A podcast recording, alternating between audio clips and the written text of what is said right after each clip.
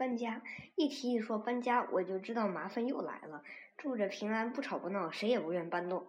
这又不是光棍一条，搬起来也省事。既然撑得起家，这至少起码是夫妇两个。往往彼此意见不合，先得开几次联席会议，结果大家主张不得不折中。谁去找房？这个说，等我找到得几时，我又得教书、编讲义、写文章，而且专等星期去找。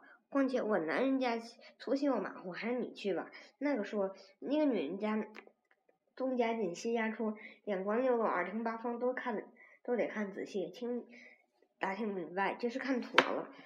嗯，和房东办交涉也是不善，全全通交在一人身上，这个责任确实不轻，没有法子，只得第二天就去实行。一路上什么也引不起也注意，嗯。就看布告牌上的招租贴，嗯，墙角上热闹口上，嗯，通都留神，这还不算，有的好房就不贴条子，也不请银行信托部来管，这可不好办。一来二去，自己有点发现，凡是窗户上没有窗帘子，你就可拍门去问。虽然看不中意，但是比较起所看的房，确实是房的多。住惯北平的房子，老希望能找到一个大院子，所以离开北平之后，无论到天津、济南、汉口、上海，以至青岛，能找到房子带个大院子，嗯，真是少有。特别是在青岛，能找到独门独院、只花很少的租价，就简直可说没有。除非你真有腰包，可以大大的租上上座全楼。我就不喜欢一个楼分楼上一家，楼下一家，或是楼分四家住，这样的楼上的人总是占便宜的，楼下的可就倒霉了。那清静的孩子还真少，院好热闹的、有嗜好的孩子多的，那才叫活糟。而且还注意同楼是不是好养狗，这是经验告诉我，一条狗得看新养的。还是旧养的，青岛的狗种可数全世界的。呃三更半夜嚎出的声音得吓你半夜不能安睡。有的狗群更不得安生，决斗声、求爱声、如狗声，比什么声音都复杂热闹。这个可不敢领教了。其次看同楼的邻居如何，人口、年龄、籍贯、职业都得看。嗯，在看房之际顺口答应的，看听清楚。比如说吧，这家是南方人，老太太是湖北的，少奶奶是四川的，少爷，嗯，是是在港务局做事，孩子大小三个。这所楼我虽看的还合适，房间大，阳光充足，四壁厕所房都干净，可是，一看这家邻居，心就凉爽。第一，老太太是南方的，我先怕。这并不是说对于南方的老太太有什么仇恨，而是对于她的生活习惯都合不来。也不管什么日子，黑天白日，黄钱白钱纸钱，足烧一气，口中念念有词，我确实看不下去。再有是在门前买东西，为了一分钱一颗菜，绝不善罢甘休买成功。嗯，必得少一两分量，吵吵嚷半天，小贩们面。脸红脖子粗的走开，少奶奶管孩子，少爷吊嗓子，你能管得着吗？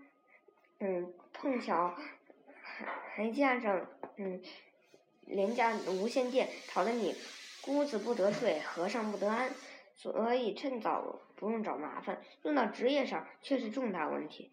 如果同楼邻居是同行，当然不必每天见面。今天天气，哈哈，嗯。或者不至于遭人白眼，扭头不屑于理。你个穷酸教书匠，大有道不同不相为谋的气概。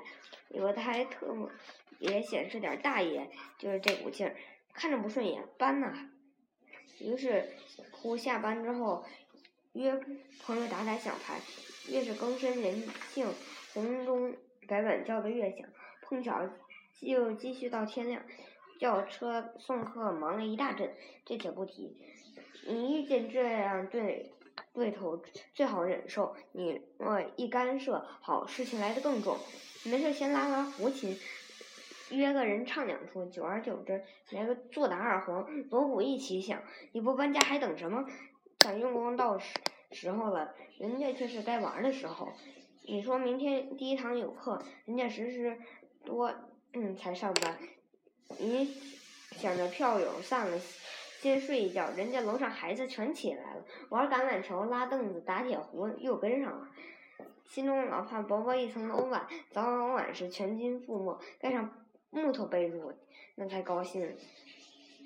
嗯，一封客客气气的劝告信，满希望等楼上先生下了班，送了过去。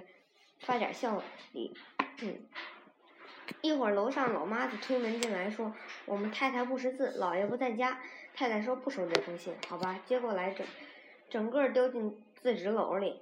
自愧嗯没做公安局长。一个月后，房子才算妥当了，半年为期，嗯，没有什么难堪条件。回嗯来对他一说，先。他先摇头，难道楼下你还没住够？我说这次可担保一定没有以前所说的流弊。嗯，房子够住，地点适宜，离学校、菜市、大街都近，而且喜欢遇到嗯整齐的院子，又带一个大空后院，练球、跳远、打拳都行。嗯，再说楼上只住老夫妇俩，还是教育界。他点了点头。两辆大厂车把所有动产在一早晨，嗯。都搬过去，才又发现门口正对着某某宿舍，三个敞口大垃圾箱，掩鼻而过可以。